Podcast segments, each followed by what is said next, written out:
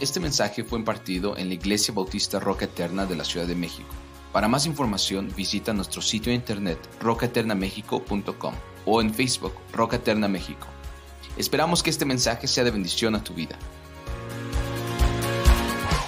Bueno, este es un texto, dice, no debáis a nadie nada, sino el amaros los unos a los otros, porque el que ama a los demás, el que ama a su prójimo, está cumpliendo o ha cumplido la ley. Bueno, hay una, hay una situación, hermanos, amigos, yo no sé, eh, yo recuerdo que a nuestros hijos siempre quieres decirles, si, si, no están obedeciendo, hicieron algo mal, lo primero que deseas es que ellos obedezcan, ¿no es cierto? Que obedezcan lo que, tú, tú sabes que es para su bien.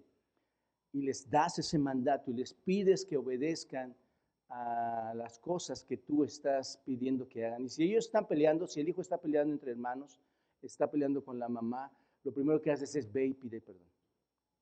Ve y pide perdón, ponte a cuentas con él. ¿Y qué hacen nuestros hijos, hermanos? Siempre bien obedientes, ¿no? Sí, sí, sí, yo te amo mucho y te perdono. Normalmente, ¿qué hacen, hermanos? Sí, está bien. Hay cierta molestia, hermanos. El punto, el punto, hermanos, y tal vez aquí podríamos resumir todo, pero el punto es, e, es tremendo no ver a tu hijo obedecer, porque ves lo duro de su corazón. Bueno, siendo hijos de Dios, nosotros deberíamos obedecer. No hay cosa más triste en la iglesia, hermanos, que nos odiemos, que no nos amemos, que haya diferencias entre nosotros, y espero, hermanos, que salgamos todos cojeando de la iglesia esta mañana y decir, yo no estoy aplicando esto a mi vida y digo ser un creyente y no estoy obedeciendo este precepto, esto es este mandato que Dios me está dando a mi vida. Hermanos, lo mismo sucede con los creyentes. Hay mucho en lo que no estamos obedeciendo. Este es un tema en cuanto a la obediencia, al aplicar el amor, pero yo diría, hay tantos, hay tantos principios que podemos aplicar en diferentes áreas. Las familias deben ser renovadas. Y cuando una familia es renovada en el espíritu y es transformada en sus actitudes, en su vida cotidiana, hermanos, tengan por seguro que va a impactar a la iglesia. Va a impactar a las familias que lleguen, que entren, que quieran conocer, que vean el ejemplo en ti de una obediencia verdaderamente gozosa, feliz, poderosa al Señor. Muchas veces, hermanos, eh, está en nuestras intenciones obedecer a Dios, ¿no es cierto? ¿Cuántas veces te has dicho, en, esta ocasión sí, ya a partir de hoy sí voy a obedecer, quiero obedecer, tienes una buena intención de obedecer todo lo que Dios quiere que obedezcamos? Sin embargo, hermanos, a veces nos resulta un poquito complicado, ¿no es cierto? Resulta a veces difícil no importa cuán deseoso estés de querer obedecer, no importa cuán comprometido estés para obedecer, porque al hacerlo, hermanos, es tu carne, tu humanidad no te permite cumplir, en entrar a esa obediencia, ¿no es cierto? Te estorba, te estorba muchas veces esa carnalidad que tenemos. Todo lo bien que deseamos hacer, a veces nos resulta muy difícil hacerlo. Pero permítame recordarles que a pesar de esta dificultad en cuanto a, en cuanto a la obediencia, la obediencia sigue siendo un aspecto determinante, hermanos. La obediencia sigue siendo un aspecto esencial para el creyente. Les puedo decir, hermanos, sin temor a equivocarme, que la obediencia del cristiano, la obediencia en la vida cristiana, hermanos, es, es el corazón del verdadero cristiano. Una persona cristiana redimida por Dios es la verdadera persona que refleja la salvación, hermanos. No sé si me explico en esto. Porque el obedecer es seguir la verdad de Dios, ¿no es cierto?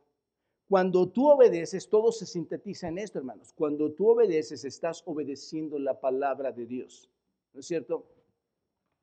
Es seguir a Dios en su palabra y es dejar que el Espíritu Santo de Dios también te esté guiando que mora en ti, según Efesios capítulo 1, versículo 13. La obediencia es un elemento esencial, hermanos, en nosotros como creyentes, porque sin la obediencia, hermanos, déjame decirte, sin obediencia no hay poder. Sin obediencia no hay gozo. Sin obediencia no hay bendición en tu vida. A veces la palabra obediencia, cuando dicen tienes que obedecer, ah, no es cierto, hermanos, esa palabra nos provoca como, ¿cómo que tengo que obedecer? Es una palabra que no te gusta o no nos gusta escuchar porque piensas que te va a alejar de lo que quieres hacer, pero que no debes hacer, ¿no es cierto? Esto se da sobre todo, hermanos, y piénsenlo bien. Mayormente la desobediencia se da en una persona no regenerada. Se supone que la desobediencia se da en aquellos que no conocen a Cristo, que no han sido redimidos por nuestro Dios, porque no hay ese deseo de obedecer a Dios en alguien que no le conoce. No hay un deseo de obedecer la palabra de Dios en alguien que no le conoce, y mucho menos hay un deseo de seguir la, guía del Espíritu Santo porque no lo tiene. ¿Te das cuenta? Por eso no hay obediencia. Pero contrario a los incrédulos, hermanos, contrario a las personas que no han recibido a Cristo, el cristiano tiene un deseo grande de obedecer. ¿No es cierto, hermanos? Nada más fueron como cinco. El cristiano tiene un deseo de obedecer constantemente. De verdad, es un deseo, porque el Espíritu Santo está morando en ti. Sabes que hay cosas que no estás haciendo bien, pero cuando tú lo estás leyendo en la Biblia dices, Señor, yo quiero obedecer, yo quiero entrar a este conocimiento y quiero aplicarlo. ¿Te das cuenta? De hecho, hermanos, les puedo decir que lo que distingue a un verdadero cristiano de un falso cristiano, un falso profesante, alguien que dice ser cristiano, es el deseo sincero de obedecer. En las iglesias, es fácil verlo en las iglesias, hermanos. Tú sabes quién está obedeciendo. Tú puedes ver quién tiene ese deseo de obedecer. Ese es el indicador más genuino de alguien que se ha convertido al Señor. Alguien que, está en obediencia, que tiene un corazón para obedecer. Ese es el deseo de obedecer, porque para un cristiano la obediencia, hermanos, es honrar a Dios.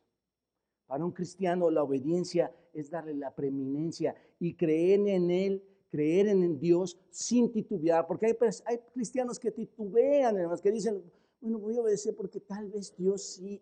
No, no, no. Un verdadero cristiano, alguien que ha sido redimido, tiene la fe completamente puesta en Dios y nunca está titubeando, hermanos. Nunca sabe a quién está obedeciendo. Nada lo mueve, nadie lo mueve. No hay circunstancia que te pueda mover. Y piensen, hermanos, cuántas situaciones tan difíciles pasamos que podrían decir, ya no quiero seguir, no quiero obedecer. Pero un creyente verdadero jamás va a dejar que su mente, su corazón sea guiado por esas circunstancias, sino por el Espíritu en obediencia a su palabra, a su guía. Así que la obediencia, hermanos, a Dios es una expresión del deseo más profundo del corazón del cristiano. Esto es esencial porque marca la actitud del verdadero Hijo de Dios, hermanos. El espíritu de, estos hombres que, que obedecen es un espíritu que quiere dar gloria a Dios, el espíritu de un corazón que está dispuesto a obedecer, anhelando obedecer, no por miedo a Dios, no por miedo a circunstancias, es por amor a Dios que quiere obedecer. La obra santificadora, hermanos, del Espíritu Santo de Dios es una obra de obediencia que produce corazones obedientes. Cuando Dios te santifica, cuando eres redimido en Cristo, va a producir un corazón obediente. Filipenses capítulo 2, versículo 12, vayan todos ahí. Filipenses 2, capítulo 12, 2, versículo 12, dice, ¿lo tienen? Por tanto, dice así, por tanto, amados míos, como siempre habéis obedecido, no como mi presencia solamente, sino mucho más ahora en mi ausencia, que dice, ocúpense en su salvación con temor y temblor. Si se dan cuenta, hermanos, la marca de, un, de, nuestro cristianismo es una vida de qué, hermanos? De obediencia. Señálalo ahí en, en Filipenses 2. La marca de un cristiano es que una vida de obediencia, estando presente o ausente, estando dentro de la iglesia o fuera de la iglesia, estando en cualquier lugar, es una vida de obediencia, hermanos. Y una pregunta aquí, si un verdadero cristiano tiene el corazón de, o anhela el obedecer, hermanos, lo que, lo que tenemos que entender es qué implica esa obediencia en mí. ¿Qué es lo que implica obedecer? Bueno, simplemente significa guardar la palabra de Dios, hermanos. ¿no es cierto? Eso es lo que implica obedecer, obedecer la palabra de Dios. ¿Se dan cuenta? Tú eres obediente, vas a ver la palabra de Dios. Y obviamente, hermanos, quiero decirles algo sumamente importante porque no puedo seguir más adelante si no les informo esto. ¿Cómo vas a obedecer la palabra de Dios si nunca lees la palabra de Dios? Si poco lees la palabra de Dios, ¿qué es lo que vas a obedecer? Hermanos, hoy las iglesias están leyendo cada vez menos sus Biblias. Y esto, esto provoca una persona que no está obedeciendo los preceptos de Dios. ¿Cómo, ¿Cuáles preceptos y cuáles principios encuentras en la Escritura si no los leemos? Ahora bien, ¿por qué es importante hablar de la obediencia? ¿Por qué estamos hablando de esto, hermanos? Porque en este pasaje somos llamados a qué, hermanos? Versículo 8. Porque ¿a qué somos llamados, hermanos? Somos llamados a amar, ¿no es cierto? Somos llamados a pagar nuestra, una deuda, ¿no es cierto? Para que siempre estemos amando. Nuestro deber es amar y de esta forma, según este pasaje, vamos a cumplir qué, hermanos? La ley. ¿no es cierto? Tú amas y cumples la ley. Y, es así, quiero que lo vean de esta manera. Tú obedeces cada mandato de Dios y ¿qué estás cumpliendo? La ley. ¿Se dan cuenta de esto, hermano? Muy importante entender esto. Tú cumples cada mandato y estás cumpliendo con la ley. Esto es lo que dice este versículo. Ahora, tú vas a decir, si somos salvos por gracia, porque ya hemos venido estudiando Romanos, toda la carta de los Romanos, si somos salvos por gracia y ya permanecemos en gracia, como ya lo hemos estudiado en Romanos 5, y ya no estamos bajo la ley, como lo hemos estudiado en Romanos 6, ¿por qué debemos obedecer la ley? Si ya estamos en gracia, si ya la ley no tiene nada de nosotros, ¿por qué tenemos que obedecer la ley? Esa sería la pregunta, hermanos. Dice que debemos cumplir la ley amando, entre muchas otras cosas. ¿Por qué debo obedecer la ley? Bueno, en cierto sentido es verdad, ¿no es cierto? No estamos obligados a la ley en cuanto a su poder. Ya lo vimos en Romanos 6 y 7. Esto es, la ley después de que nos convertimos no tiene poder para condenarnos. ¿Están de acuerdo ustedes en esto? La ley no me condena, la ley ya no me lleva a la muerte eterna, hermanos. No estamos obligados a la ley en cuanto a su pena que aplica a cada uno de nosotros. No, no tiene poder para ejecutarnos. ¿Se dan cuenta de esto? Sin embargo, estamos obligados a la ley, a sus preceptos. Estamos obligados a la ley, a sus mandatos, ¿no es cierto? Porque Dios no ha cambiado para nada, hermanos, por decirlo así, eh, su estándar de moralidad. No ha cambiado para nada su verdad, sigue siendo la misma, está en su palabra, hermanos. Por eso, Romanos, para que entiendan esto que les estoy diciendo, no estamos obligados al poder de la ley, sino estamos obligados a los preceptos de la ley. Y Romanos 8.1 nos deja claro esto, ya lo estudiamos, lo dice así Romanos 8.1. Ahora pues, ninguna condenación hay para los que están en Cristo Jesús, ¿no es cierto? ¿Te condena la ley? No, ninguna condenación hay para los que están en Cristo Jesús, los que no andan conforme a la carne, sino conforme al Espíritu. Es decir, la ley no tiene poder sobre nosotros, hermano. La ley no puede ejecutar una pena sobre nosotros. Pero vean lo que dice versículo 2, en adelante de Romanos 8. Continúa diciendo, porque la ley del Espíritu de vida en Cristo Jesús me ha librado de la ley del pecado y de la muerte. ¿Se dan cuenta? Ahí está. Porque lo que era imposible para la ley, por cuanto era débil por la carne, Dios, ¿qué hizo, hermanos?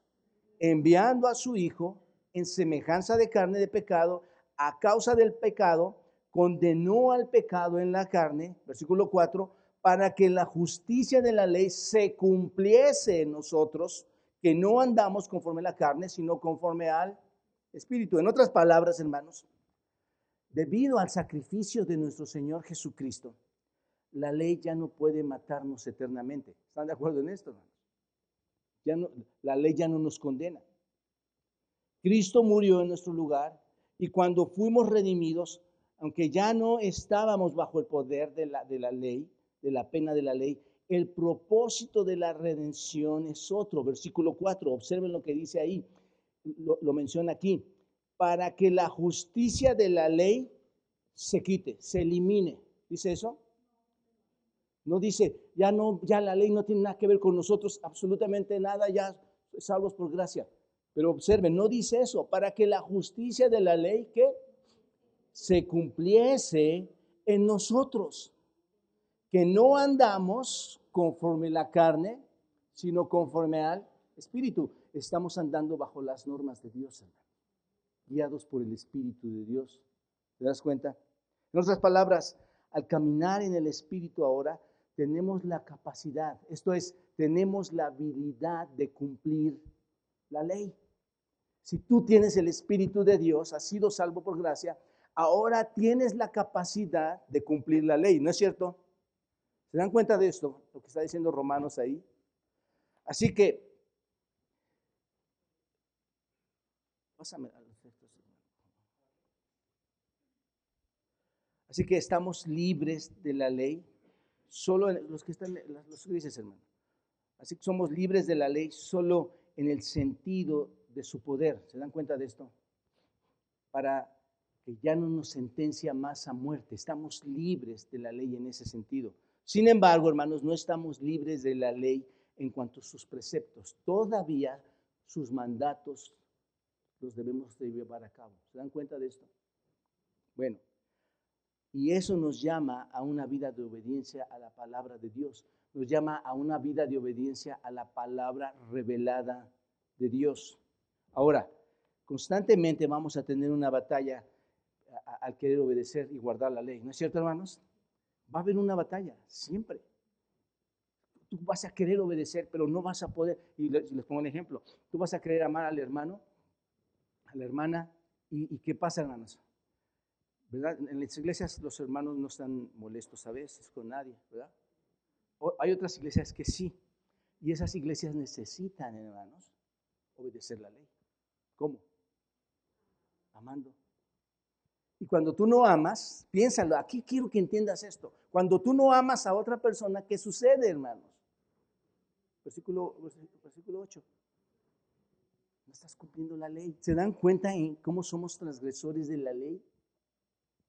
Esto es, tremendo, hermanos. Entonces, ahora vamos a tener batallas. ¿Por qué? ¿Por qué tenemos esas batallas, hermanos? Porque, por nuestra carne, porque nuestro cuerpo aún no ha sido que glorificado, aún estamos en la carne, está pegada en nuestros huesos. Y esto no involucra a otras personas, hermanos, esto te involucra a ti y a mí. Somos culpables de esto. ¿Estás de acuerdo? Cuando tú me ves mal, cuando yo te veo mal, cuando nos hablamos mal, cuando hablas mal con tus hijos, cuando hablas mal a tus enemigos, cualquier cosa, hermanos, estamos siendo qué? Transgresores de la ley. ¿No es cierto? Está esa carne pegada. Sabemos que tenemos el Espíritu Santo, ¿no es cierto? Todos los que hemos creído en Él hemos sido sellados por medio del Espíritu Santo, ha venido y está en nosotros. Pero recuerden, hermanos, recuerden esto, ya solo estoy tratando de repasar, recuerden esto. Aunque tenemos el Espíritu Santo, el Espíritu Santo, ¿con quién tiene una batalla, hermanos? Con la carne. Porque el Espíritu y la carne, ¿qué? Se oponen, ¿no es cierto? ¿Recuerdan esto, hermanos?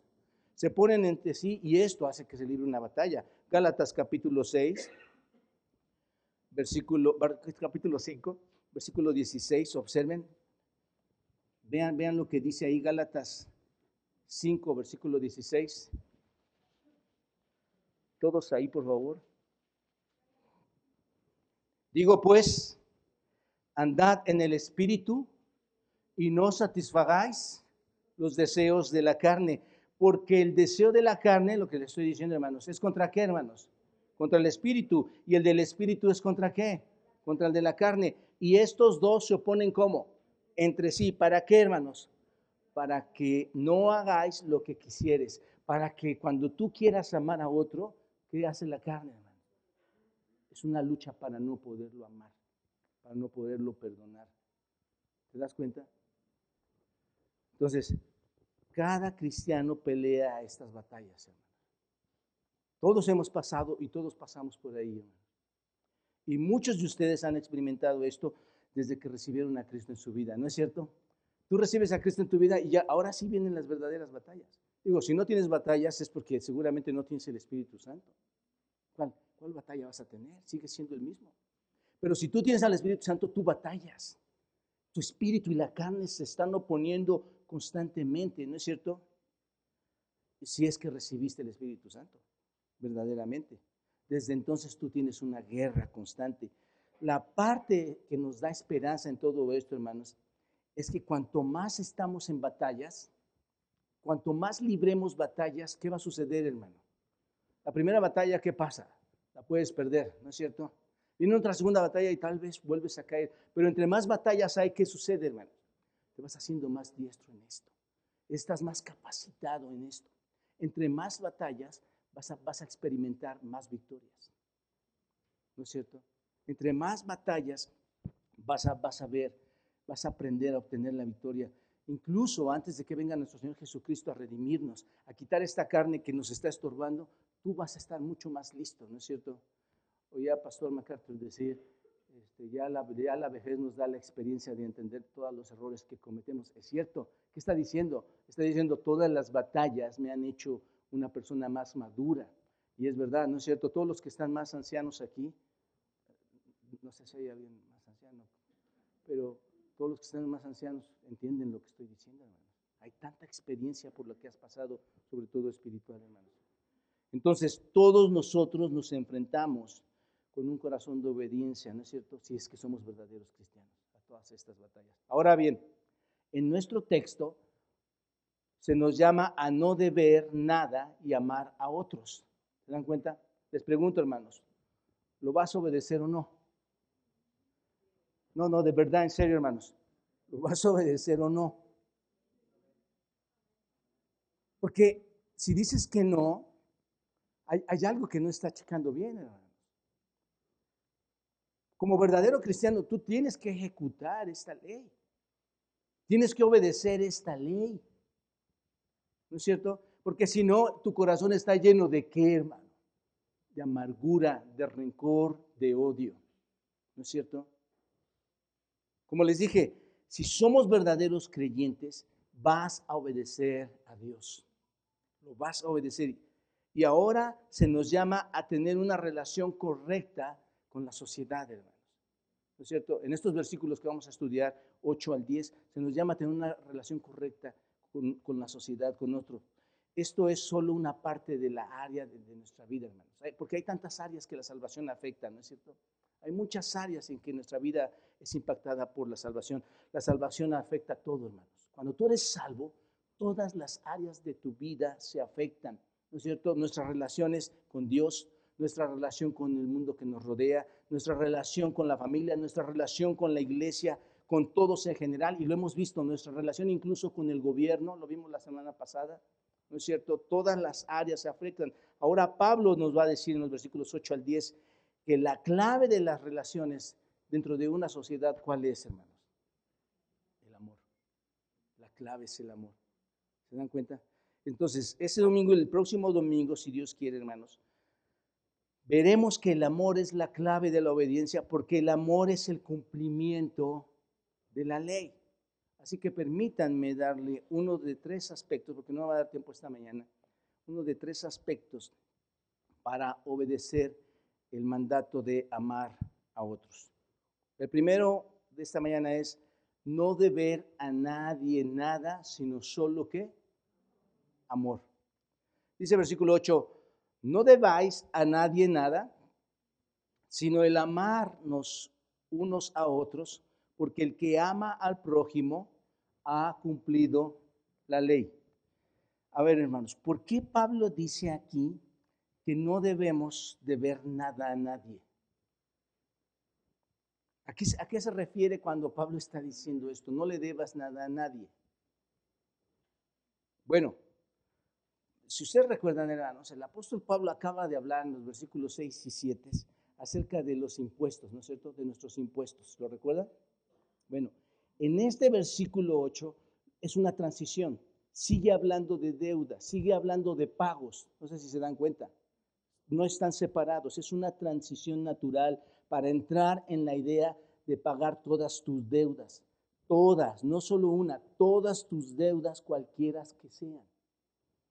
Entonces, Él va desde las deudas que hemos visto del gobierno hasta las deudas que debemos a cualquiera en general, a cualquier persona en general, con las personas que nos rodean. Ah, va a llegar a ese punto. Así que observen, el imperativo, ¿cuál es, hermanos? Bueno, lo pongo acá, pero el imperativo es este realmente. No debáis, que se aplica a cada relación en la vida, hermanos, cada área de tu vida. No debáis. Ningún creyente entonces debe tener deudas no pagadas, ¿verdad? Nadie debe tener deudas no pagadas, hermanos. Dice Pablo, paguen sus deudas, no le deban nada a nadie.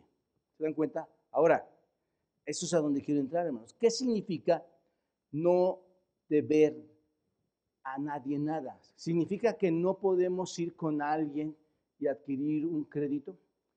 ¿Significa que no podemos ir y pedir prestado? ¿Qué piensan, hermanos? Porque este es un texto también muy mal interpretado muchas veces. ¿Significa que no debemos pedir prestado, hermanos, eso? ¿Ir por créditos? ¿Significa que no debemos pedir prestado, que no debemos tomar dinero con intereses, que no debemos tener ninguna obligación financiera en, en absoluto en nuestra vida? Bueno, vamos a checarlo, hermanos.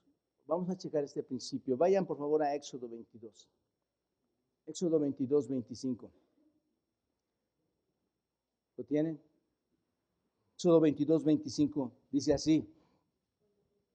Cuando prestares dinero a uno de mi pueblo, al pobre que está contigo, no te portarás con él como que, hermanos, logrero. Esto es usurero, es lo que significa esta palabra en el hebreo también. No te portarás con él como usurero, ni le impondrás, ¿qué, hermanos? Usura no le vas a poner, no le vas a imponer en un sentido intereses. ¿Me explico? Lo que está diciendo aquí. Aquí en Éxodo, Dios está estableciendo algunas leyes, hermanos, reglas, principios que se están aplicando en esta sociedad. Y en Éxodo 22, 25 dice, cuando prestares dinero, eso me deja pensar en algo, hermanos. Observen, cuando prestes dinero, observen que aquí alguien, si, si dice cuando prestes dinero, ¿hay alguien que necesita dinero? ¿Sí? Se observa claramente que alguien necesita dinero, es muy obvio, ¿no es cierto? Ahora, la palabra usura es una palabra que significa básicamente un interés grande, un interés ventajoso. Eso es lo que significa, hermanos. Es robar a alguien, básicamente. Es pagar intereses que te van a asfixiar. ¿Te ha pasado eso, hermano? Que van y te prestan y tú y te prestan y ¿qué crees que no me pagaste? Ahora interés sobre interés. O vas a la primera parte, te vas, pides prestado y te dan, dicen, pues te, voy, a dar un interés del 150%, estoy hablando, y lo tomas. Y nada más aquí, piénsenlo hermanos, ¿por qué tomas ese préstamo? ¿Por qué las, las personas van a pedir prestado? Hay una necesidad, hermanos. Y aquí nada más quiero que estén pensando, alguien necesitado va con alguien que le puede ayudar. Y básicamente lo tiene en sus manos. Porque parece que te va a ayudar, pero en realidad está tomando de la necesidad de otros para crecer en su propia vida. Y déjenme explicarles esto bien ahorita. Es pagar intereses que realmente te pueden llegar a asfixiar. O sea, es un cobro por el préstamo del dinero, ¿no es cierto? Como ganancia que va a tener aquel que presta. Cuando el interés se considera eh, muy alto, muy excesivo, es donde entra la palabra usura. ¿Me explico, hermanos? Eso es lo que significa. Intereses extremadamente altos, usuriosos, por decirlo así. Y para mí, hermanos, conforme lo veo en la escritura, Cualquiera que presta con el sentido de ganar y no con el sentido de ayudar al necesitado, es usura. ¿Están de acuerdo? Eso es usura, hermanos. Tú, le estás prestando a alguien aprovechándote de alguien que qué. Porque en Éxodo vemos claramente que alguien tenía una necesidad y va, va contigo, con alguien. Mira, cuando encuentras a alguien y le prestas dinero y son pobres, esto es, están en una posición en la que necesitan el dinero, que realmente lo necesitan, hermanos, se lo prestas, pero no le cobras intereses que los hagan adquirir una deuda más. Porque ¿qué pasa aquel que pide prestado, hermano? Todavía es peor su deuda. ¿Entendemos esto, hermanos? Usura no significa, hermanos, y llevémoslo este, en, ese sentido, no, no significa que no vas a cobrar ningún interés. Significa intereses justos. ¿Me explico? El punto es, por favor, hermanos, no te enriquezcas o no te favorezcas sobre la base, sobre el hecho de que estás, te estás aprovechando de la necesidad de otro. ¿Te das cuenta de esto? Esto es terrible, hermanos. Esta es una persona que debe tener, quiere tener ese recurso, ¿no es cierto? Pero la advertencia, hermanos, no es cobrar intereses altos, porque tienes una persona desesperada en tus manos, como les decía. Hay alguien que fue a buscarte realmente porque no tiene más opciones, ¿no es cierto? ¿Por qué va a buscar a los usureros? Porque no tiene más opciones. La gente pobre que en su trabajo no le ha ido bien, la gente pobre que se le echó a perder todo su material que tenía que vender y ya no puede, ya no puede venderlo y hacer negocio, o que invirtió de una forma imprudente, o que fue robado, o lo que sea que haya sido, hermanos, para causar su, pobreza, debemos prestarle a esa persona. ¿Me explico, hermanos, en esto? Por lo tanto, no asumamos o no asumimos que los préstamos son incorrectos en ese sitio. Son incorrectos, hermanos, cuando tú no lo estás haciendo bien, cuando no les estás ayudando con lo que tú tienes, sino que te estás aprovechando para tener más. Y tú vas a decir, es que yo cobro intereses bajitos, como otras tiendas. No, no, Yo te diría hasta lo menos, hasta lo menos. En el caso de la necesidad en la Biblia, hermanos, es correcto. Cuando tú lo ves, es correcto. Siempre y cuando no sea un interés de ventaja. ¿Te das cuenta? Y aquí encontramos qué debe hacerse con un corazón dispuesto, hermanos. Aquí encontramos a una persona que tiene una necesidad y, que, un corazón dispuesto a ayudar a otros. Proverbios 19.7 dice, vayan a, a Proverbios 19.7, observen lo que dice ahí, hermanos. Proverbios 19, dice, todos los hermanos del pobre lo aborrecen. ¿Quiénes aborrecen al pobre, hermano, según este, este texto? Sus hermanos. Todos sus hermanos aborrecen a quién? A quien no tiene, ¿no es cierto? Si sus hermanos lo aborrecen, dice, dice Proverbios, ¿qué, ¿qué pasa? Cuanto más sus amigos, ¿qué? Se van a alejar de él, ¿no es cierto? Buscará, les tratará de hablar. ¿Y qué va a pasar, hermanos? No los va a hallar. Las personas pobres a veces no pueden obtener, básicamente lo que dice, no pueden obtener lo que necesitan de las personas que dicen que son sus amigos. Es lo que dice este texto. Pero Proverbios 19, 17, más abajo, observen lo que dice. Esto es clave, subrayen hermanos. Proverbios 19, 17 dice, a Jehová presta el que da a quién, hermanos? Al pobre. Y el bien que ha hecho se lo volverá a pagar. Entonces, piénsalo, a Jehová presta el que da al pobre. Cuidado, hermanos. Realmente cuando estás prestando a alguien, ¿a quién estás prestando? Y tú, tú dices, Dios, pues venga, venga en intereses. ¿No es cierto? Es lo que estás diciendo. Yo, yo le presté, pero si no entiendes el, el texto bíblico, hermanos, vas a ser muy abusivo. Cuando prestas dinero a alguien que está en necesidad, ¿a quién le estás prestando? Señor. Y probablemente no es si Él te devuelve esa, e, e, esa persona que te devuelva a esa persona el dinero, porque ese se trata de la persona. El problema no es si esa persona a la que le prestaste te devuelve el dinero. El problema es que el Señor promete algo. ¿Qué es lo que promete? 19, 17. Que lo va a devolver. ¿Se dan cuenta de esto, hermanos? o sea, tú, tú, le pides a alguien y, tú dices, Señor, qué, bendición.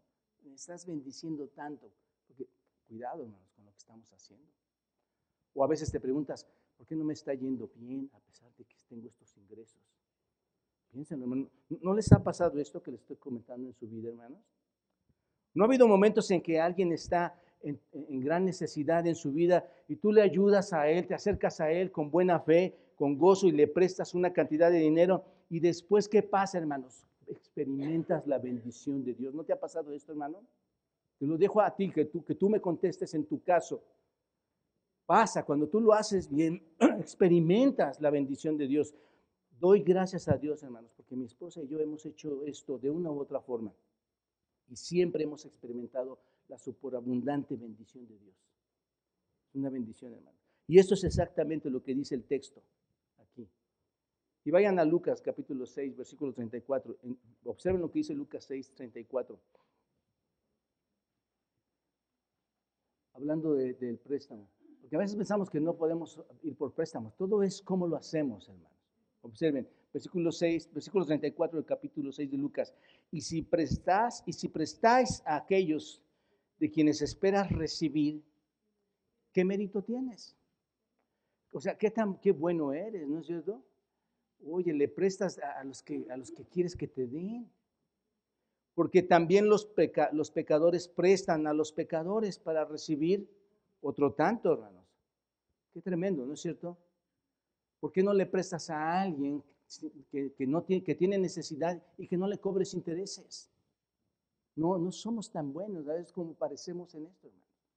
Hay muchos textos que hablan sobre prestar, pero eh, sin no, no, podemos hablar de todos estos, por tiempo no, no, los podemos mencionar, pero muchos textos que hablan acerca de esto, de, de prestar, pero sin aventajar a expensas de otros. Tú puedes ir a Levítico 25, 35, Deuteronomio 15, 7, Salmo 15, Nehemías 5, Ezequiel 22, Mateo 5. Tú puedes ir a todos estos y vas a ver ahí el tema del préstamo. No lo vamos a ver, tú velo ahí, pero el texto del Antiguo Testamento y el texto del Nuevo Testamento siempre indica que el que presta es generoso. El que presta es generoso, que debe hacerse esa generosidad con quienes, con los necesitados. ¿Te das cuenta? Debe hacerse sin una tasa alta de interés, yo diría, hermanos, lo mínimo, lo nada, casi, ¿no? Debe hacerse, por eso digo que se hace con un corazón dispuesto, hermanos. Tú lo haces con un corazón, debes, debes hacerlo con un espíritu que diga, ¿a quién le estoy prestando? Que tú siempre que prestas estés pensando, ¿a quién le estoy prestando? A Dios explico? Y solo como comentario adicional, hermanos, en la Biblia no vemos nada acerca de prestar o pedir prestado por cosas que no están relacionadas con una necesidad, ¿no es cierto? no vais a decir, no, ahora sí ya voy a ir al banco, voy a pedir para comprarme mi casa acá en Nueva York, ¿no? Para comprarme un carro último modelo. O sea, la Biblia no habla de ese tipo de préstamos, hermanos. Esto es, no dice que podamos endeudarnos para tener lujos, no, no habla de esto. Por cosas que no necesitas con dinero que no tienes, porque la gente va y se endeuda con dinero que no tiene, ¿no es cierto? Como el hermano tiene el, suéter último modelo, pues yo, yo quiero tener ese también y voy y me endeudo también, lo, compro. Como tiene ese carro, yo también quiero tener ese carro y, voy y me endeudo. Y no, no, no habla de eso, hermanos, en la vida. Así que lo que está diciendo es, si lo debes, eso es lo que, y regresando al texto, si lo debes, ¿qué debes hacer? Págalo. Si debes, págalo. No está prohibido el endeudamiento. Observa, no, no es lo que habla el texto. No está diciendo no te endeudes. Si lo debes, ¿qué dice? Lo que está prohibiendo, ¿qué es, hermanos? La falta de pago. ¿Me explico? La falta de pago. Hay veces que, yo soy malísimo para, para ventas. Porque ir a pedirle a una persona, ¿sabes qué pasa cuando vas y le pides, oye, ¿me das mi dinero? Se enojan. ¿Cómo me te atreves a cobrarme si apenas tenemos siete años de esa deuda? Pero el asunto es ese, hermanos. El asunto es ese. La prohibición es la falta de pago. El Salmo 37, 21 dice, el impío toma prestado y no paga mas el justo tiene misericordia y da. ¿Te das cuenta de esto? Paga tus deudas y no le debas nada a nadie, que nada esté pendiente, que nada esté atrasado, hermanos. ¿Se dan cuenta de esto? Ahora, observen, Pablo hace una transición muy especial, hermanos, muy extraordinaria, y dice, no vamos a quedar en este versículo nada más, no nos va a dar tiempo. Y dice, a nadie debas nada, y aquí está la transición sino, ¿se dan cuenta hermanos? Sino que, versículo 8, el amarse, ¿quiénes? Unos a otros. En otras palabras, la única deuda que siempre debes tener, ¿cuál es? Amar. Y es la que más nos embolsamos, hermano. Es la que más nos guardamos, porque nos amamos muy poco. Hermanos, no estamos cumpliendo la ley cuando no nos amamos verdaderamente. Sabemos que hay personas difíciles, sabemos que hay personas complicadas, sabemos que habemos personas que a veces nuestras ideas no concuerdan, pero eso no tiene nada que ver si tú tienes un verdadero, el verdadero espíritu de Dios, eres un verdadero cristiano, no tiene nada que ver porque tu actuación debería ser cumplir la ley. ¿Te das cuenta? En otras palabras, hermanos, ¿Cuál es la única deuda que se te autoriza tener en la escritura? Amar. Esa es, una deuda que debes tener, amar. Esa es una deuda que debes tener constantemente. Pagas constantemente. ¿Y cuándo terminas de pagar esa deuda, hermanos? Nunca. Siempre la vas a tener. ¿Se dan cuenta de esto, hermanos? Todavía debes amor. Pasas toda la vida pagándola. Nunca lo vas a terminar. Pablo está diciendo, esto es algo que le debes a toda la sociedad, a todos los que nos rodean. Esto es algo que debe marcar tu vida. Tú debes de ser alguien que esté en deuda. Por eso Juan capítulo 13, versículo 34 dice, un mandamiento nuevo os doy. ¿Cuál es el mandamiento nuevo que da el Señor? Que os améis unos a los otros como yo los he amado, os améis también ustedes unos a otros. En esto que dice, conocerán toda la gente, en esto toda la gente va a conocer que, que, que, hermanos, que son mis discípulos. Ustedes van a saber, toda la gente va a saber que son mis discípulos si tuvieres amor por los demás. En eso nos van a conocer, hermanos. Si tú tienes amor, si tenemos amor los unos por los otros, todos van a saber que somos hijos de Dios. ¿Se dan cuenta, hermanos? ¿Qué es lo que nos debe marcar entonces? ¿Qué es lo que nos debe marcar, hermanos? El amor. Es el amor el que nos debe marcar. Primera de Juan 2.10 dice, el que ama a su hermano permanece en luz y en él no hay tropiezo. El punto es este, hermanos. La marca de un cristiano verdaderamente regenerado es el amor. ¿No es cierto? Tenemos esa deuda con todos, la pagamos toda nuestra vida y nunca va a disminuir. Así que más nos conviene estar endeudados en eso y estarlo pagando. No, te quedes con eso. Así que el Señor Jesucristo enseñó muchas veces esto, hermano. Tú, tú, lo ves en su ministerio en la tierra y lo enseñó muchas veces. Mateo 5:44 dice, pero yo os digo, amad a vuestros enemigos. ¡Wow! Amad a vuestros enemigos, bendecid a los que os maldicen, haced bien a los que os aborrecen y orad por los que ultrajan y persiguen. En eso consiste el amor, Porque si amas a los que te aman, si invitas a los que, a los que te aman, si convives con los que te aman, ¿cuál sentido tiene, hermanos? ¿Cuál sentido tiene? Es insistir, insistir, insistir, ir con aquellos que necesitan tu amor, que necesitas pagar amor. El punto es que debemos mostrar nuestro amor incluso a quienes, hermanos, en nuestro Señor Jesucristo a todas las personas que nos rodean, demostrarles nuestro testimonio cristiano. ¿Cómo lo demostramos? Mediante el amor, ¿no es cierto? Un verso que deja todo bien claro, hermanos, es Gálatas 6, versículo 10. Gálatas 6, versículo 10. No olviden este versículo, hermanos. Subrayenlo. Dice así, Gálatas 6, 10. Todos vayan ahí. Gálatas 6, 10. ¿Qué dice? A ver, todos juntos. ¿Qué dice aquí, hermanos? Juntos. Así que, según tengamos oportunidad, hagamos bien a todos y mayormente a quienes, hermanos, a los de la familia de la fe. ¿No es cierto? Tenemos que ejercitarnos en esto, hermanos. Debemos amar a todos. Esa es nuestra deuda de amor. Los cristianos deben de ser conocidos por toda la gente, por todo el mundo, como aquellos que, que aman. Ahora, estamos hablando, eh, tienen que ser, tenemos que ser conocidos por el amor. Tu deuda es el amor. ¿Qué es el amor? ¿Qué es, lo, que es, qué es el amor? Si soy, si soy deudor de amor, si, si, tengo que pagar amor, ¿qué es lo que debo de pagar? ¿No es cierto? La pregunta es, ¿cómo pago el amor? Ese es el punto. ¿Qué es el amor? ¿Entendemos esto, hermanos? ¿Cómo demuestro mi amor? ¿Cómo, no vayas a salir así? Ahora sí ya te voy a amar con toda mi emoción, con todos mis sentimientos. No, ah, ya te voy a pagar. Estoy muy emocionado, ¿no es cierto? Es algo que no se ve. No, hermanos, no. ¿Qué es el amor, hermanos? El amor, en primer lugar, hermanos, es enseñarles la verdad que transforma a los hombres. Si tú amas a alguien, tienes que enseñarle la verdad, ¿no es cierto?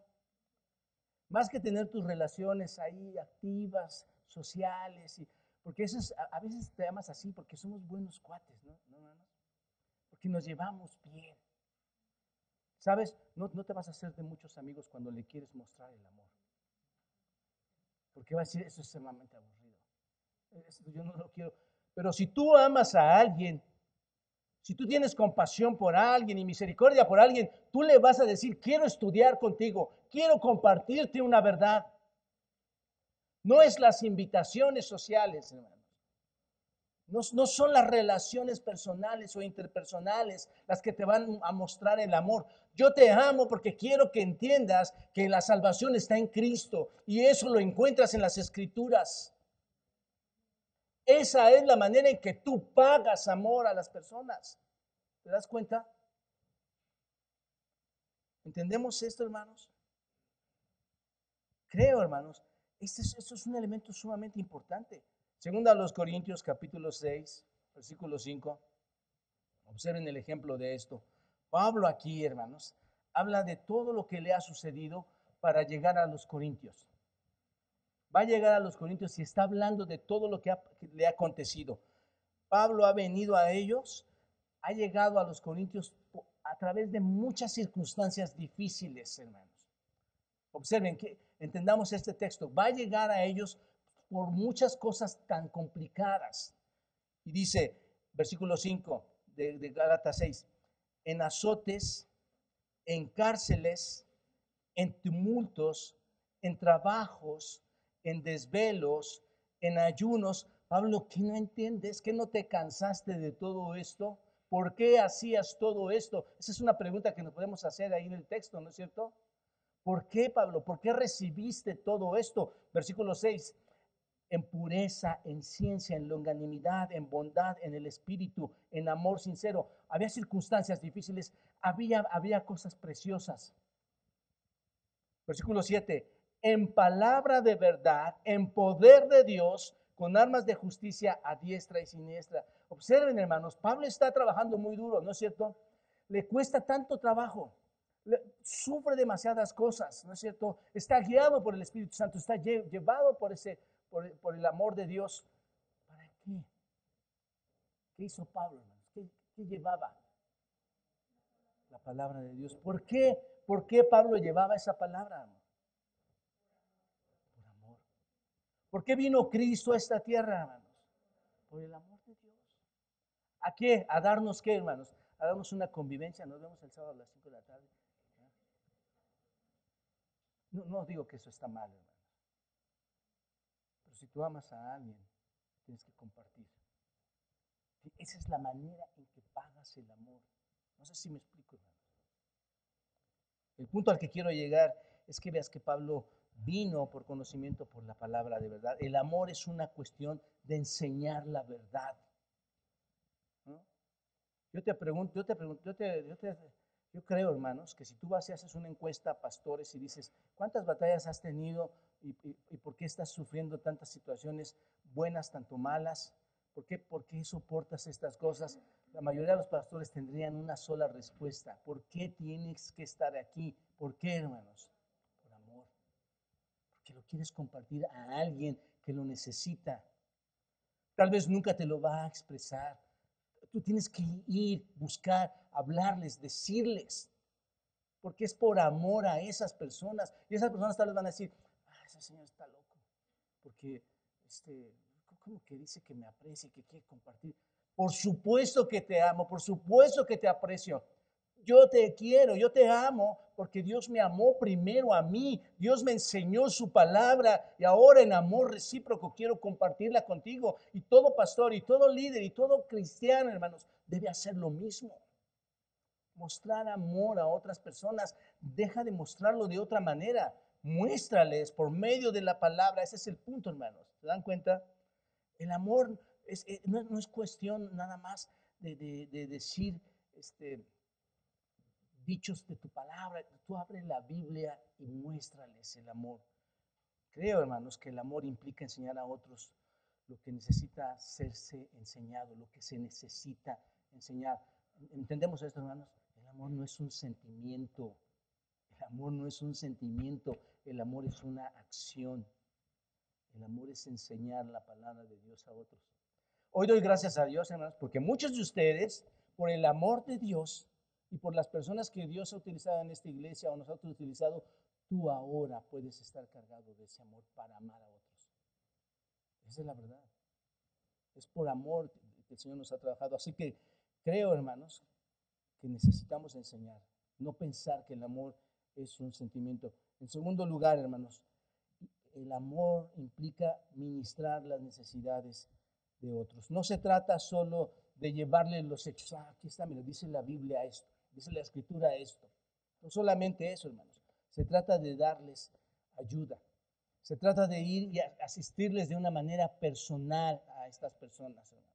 Hebreos capítulo 6, versículo 10, observen lo que dice. 6.10 dice, porque Dios no es injusto para olvidar vuestra obra y el trabajo de amor que habéis mostrado hacia su nombre. ¿Cómo, hermanos? Habiendo servido a quienes? A los santos y sirviéndoles aún. ¿No es cierto? Tu obra de amor es un ministerio a las necesidades de otros. Tu obra de amor es, tu trabajo a las necesidades de otro. Es un acto. ¿Entendemos esto, hermanos? No solo les muestras el amor, sino que ahora en un acto palpable vas y te sientas con ellos y ves en sus necesidades y no piensas que el amor es un sentimiento. ¿De acuerdo, hermanos? Número tres, el amor es dar ejemplo. ¿Sabes? Yo creo que aquí hay un talón de Aquiles. Hay mucha gente que no llega a las iglesias por su ejemplo de las personas que la componen. El amor, hermanos, establece un ejemplo positivo en la vida espiritual de otros. ¿No es cierto? Para que las personas puedan creer partir de ese ejemplo. Gálatas capítulo 5, versículo 13, dice así, Gálatas 5, 13, porque vosotros, hermanos, a libertad estáis llamados, solamente que no usen la libertad como ocasión para la carne. Han sido liberados en Cristo, ¿no es cierto? Ahora, no, esa libertad que no te lleve a usarla para la carne, eso es bien importante, hermanos voy a tratar de no entrar tanto al texto, pero entiendan esto, si nos servíos por amor los unos a los otros. La idea aquí, en este texto, hermanos, Gálatas 5.13, es e, el amor es un acto de comportamiento serio, el amor es un acto de comportamiento cauteloso. ¿Por qué? Porque estimula el crecimiento de otra persona en lugar de, de retrasar ese, esa estimulación. Tu ejemplo estimula el crecimiento espiritual de otra persona en lugar de, retrasarlo. Sea atento en esto. Una persona que te dé ejemplo no te va a estimular para otras obras de libertinaje, sino te va a estimular para el crecimiento espiritual. ¿Me explico en esto, hermanos? Pasa en las iglesias, hermanos. Tengan mucho cuidado de esto. La idea es el amor, es un acto de comportamiento serio. Va a estimular a las personas en lugar de llevarlas hacia atrás, hacia atrás. Imagínate una persona, ay, invitaste a esta persona, ¿va a venir el hermano?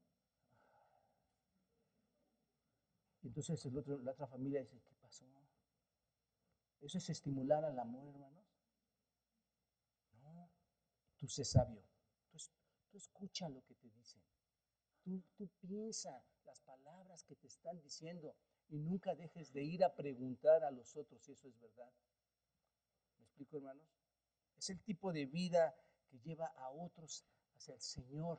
Es el tipo de vida que te está influenciando a ir con el Señor. Es el tipo de vida que no te está influenciando a ir a que, a, que peques. Me explico, hermanos, en lo que dice Gálatas. No los ayudes a pecar más. Llévalos a la influencia de crecer. Un cuarto punto, hermanos, rápidamente. El amor perdona. En eso no lo saltamos porque todos perdonamos a ¿verdad? Efesios 4:32 dice, antes sed benignos unos con otros, misericordiosos. ¿Qué dice, hermanos? Perdonándonos unos a otros, como también Dios os perdonó a vosotros. Así como Cristo nos amó, lo que está diciendo. Así, hermanos, y perdonó, tú amas y perdonas a los demás. ¿Están de acuerdo, hermanos? Esa es la manera en que pagas el amor también. Si tienes conflicto con algo, con alguien, ¿cómo le pagas el amor? Este es un ejemplo, hermanos. ¿Cómo pagas el amor? En lugar de irte a tu casa todo rebelde, con un corazón de amargura, de odio, ¿cómo lo pagas, hermano? Perdonando, perdonando. Tú no eres el juez. Tú aplicas la ley, tú cumples la ley, tú obedeces a Dios. ¿Te das cuenta? No, no te vas y, te vas con odio. Otra cosa, hermanos, acerca del amor. El amor es perdura. El amor perdura, hermanos. Primero los Corintios 13, 8, un texto impresionante que resume todas estas cosas que he hablado, los ejemplos que he dado hasta ahorita. El amor, ¿qué dice? Versículo 3, versículo 8 de Romanos 13. ¿Qué dice, hermanos? Todos juntos. El amor, ¿qué, hermanos?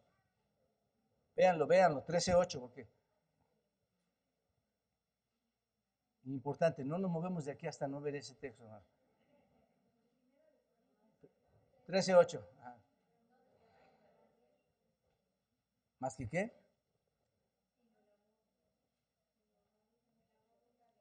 Exacto. ¿Qué dice? El amor nunca deja de ser. ¿No? Hemos dicho que perdona, que compartimos.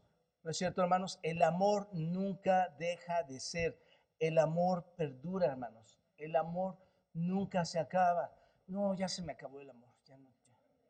Yo ya no lo soporto. Yo ya no quiero nada de esto. La verdad es que antes era muy padre, pero ya no es padre. No, no hermanos. Eso no es de un creyente. El amor que, pasa, hermanos, perdura, perdura, siempre perdura. Eso es algo que tienen en las personas, hermanos. Siempre perdura. El amor además es paciente. Efesios capítulo 4, versículo 2. Es paciente. Observen. Digo, estamos mencionando todo esto para que nosotros llevemos ese amor. ¿Están de acuerdo? El amor es paciente. Efesios 4.2 dice, con toda humildad y mansedumbre, soportándoos con paciencia, ¿quiénes hermanos? Los unos a los otros en amor. Esa es la clave. Nos soportamos en amor. Es tomar sus debilidades, es tomar sus, sus errores, sus defectos, todas las cosas de ellos que, no, que a veces no te son de buen gusto. Es tomar todo eso, ser paciente y amarlos. ¿Te das cuenta? Y finalmente, hermanos, este, el amor eh, se, sacrifica. Es un amor sacrificial, se sacrifica, se sacrifica por los demás. Observen Juan capítulo 15, versículo 12. Dice, este es mi mandamiento, que os améis unos a otros como yo os he amado. Nadie tiene mayor amor que este. ¿Qué, hermanos? ¿Cuál es el mayor amor que este?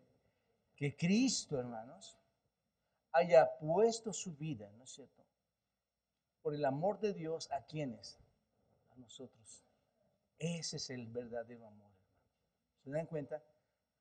Nosotros, no, es que sabes que no tengo, es que, es que mi, ahorita no, no, estoy emocionado. No, no tengo ánimo de, recibirlo, de verlo. No, hermanos. El amor perdura. El amor es sacrificial. ¿No es cierto? A cualquier hora atiendes cualquier hora vas. No importa lo que, lo que sucede, hermanos. Así que el amor no es una cuestión de, de cómo te sientes emocionalmente hoy, ¿no? Porque así pasa. Que emocionalmente no, me, no tengo ganas de amar hoy, ¿no? Según el humor que tengas, no, no, no es el humor que tengas, hermano. Si te dan ganas o no de amar, esto es lo que es el amor. Y esto es lo que debes pagar todo tiempo. ¿Se dan cuenta de esto, hermanos?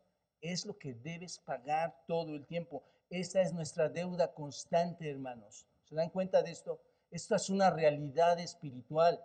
Esta es la verdad bíblica. Esto es lo que debemos hacer a la gente, que les debemos dar amor. paga tus deudas y debes amor, esa es tu deuda. Todo el tiempo vas a deber amor. Este amor es el corazón de la vida cristiana, hermanos.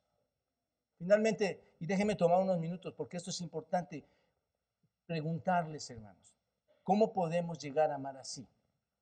¿Cómo es que puedo llegar a amar así? ¿Cómo puedo perdonar? ¿Cómo puedo ser paciente? ¿Cómo puedo extender mi amor? ¿Cómo puede ser un amor sacrificial? ¿Cómo puede ser un amor que doy por medio de la palabra? ¿Cómo puede ser un amor que voy y asiste a las personas? ¿Cómo es ese amor? ¿Se han preguntado eso, hermanos? Porque si no, no entendemos el texto. ¿Cómo es ese amor? Bueno, ¿cómo puedo llegar a amar así? Solo puedes llegar a amar de esta manera. ¿Por qué, hermanos? Porque tenemos una nueva vida en Cristo. Porque somos nuevas criaturas en Cristo. Antes de ser salvo, te pregunto, ¿podías amar de esa manera? No, eres tú primero, eres más importante que cualquier otra cosa. No puedes antes de ser salvo, pero ahora lo logras. Romanos capítulo 5, versículo 5. Observen lo que dice Romanos 5 y ahí está la clave de cuando verdaderamente las cosas cambian en tu vida. Romanos 5, 5 dice, y la esperanza no avergüenza porque el amor de Dios, ¿qué ha sido? ¿Qué pasó hermanos con el amor de Dios? Piénsenlo, el amor, este genitivo, palabra de en el griego es un genitivo que significa posesión. ¿El amor de quién hermanos? De Dios, Él lo posee. El amor de Dios, ¿qué dice Romanos 5, 5? ha sido que, hermano, una gotita a cada uno. Ah, fuiste salvo y te doy una gota. ¿Qué dice, hermanos? Ha sido que derramado, se está desparramando. ¿En quiénes, hermanos? En nuestros corazones. ¿No es cierto? ¿Por medio de quién? Por el Espíritu Santo que nos fue dado. Aquí está la clave, hermanos. ¿Cómo podemos amar así?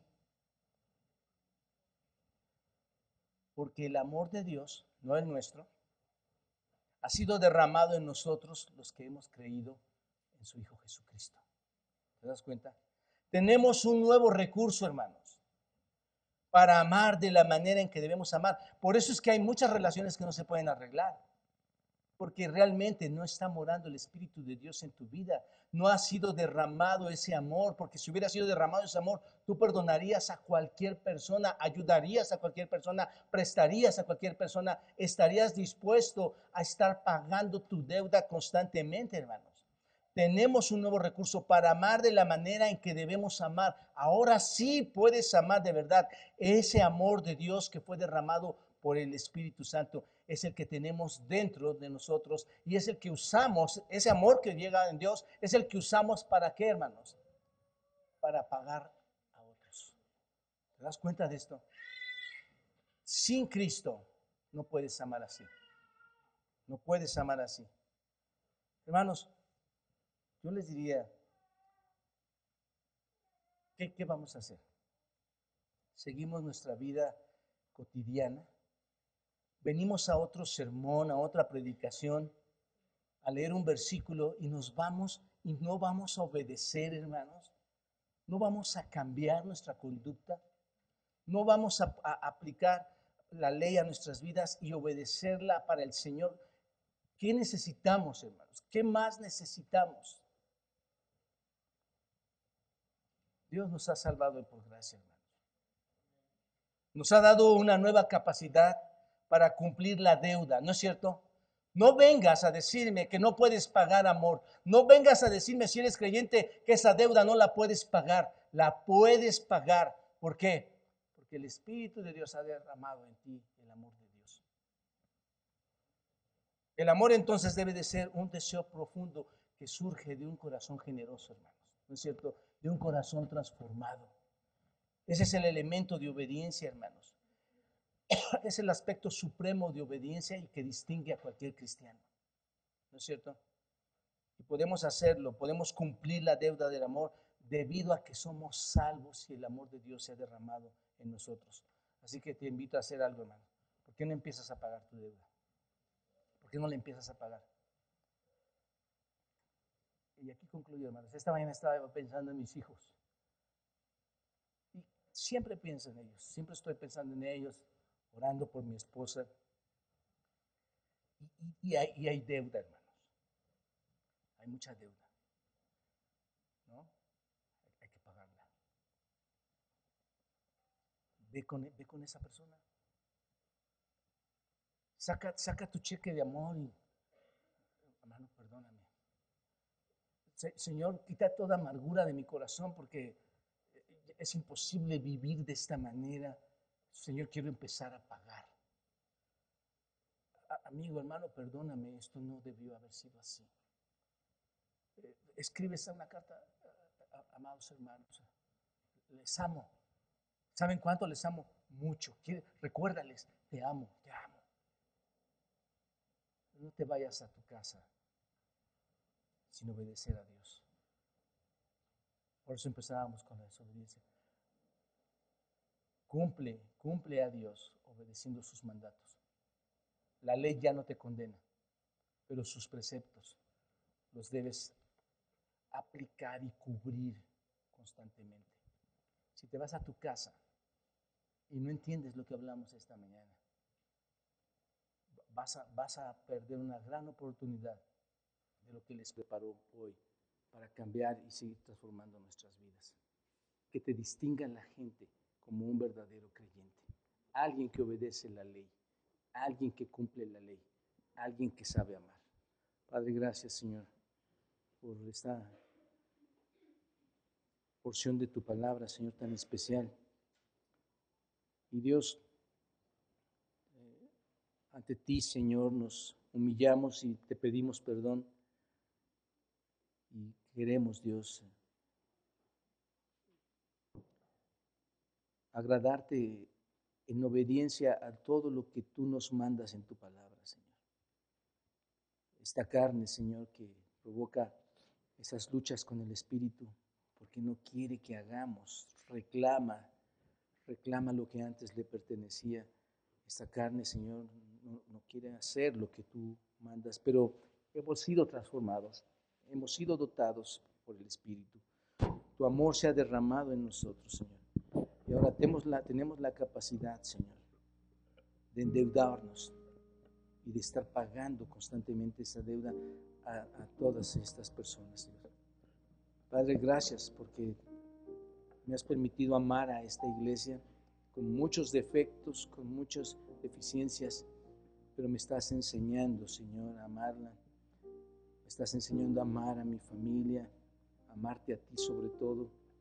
Señor, yo te pido lo mismo para toda esta preciosa gente que tú amas, Dios, a quien entregaste a tu Hijo para que ellos también tuvieran ese amor en abundancia. Padre, bendice a cada familia aquí en la iglesia. Gracias por tu palabra tan preciosa, Señor, que siempre nos enseña, nos instruye y corrige, Señor, las deficiencias. A ti sea la gloria, Dios, en Cristo Jesús. Amén.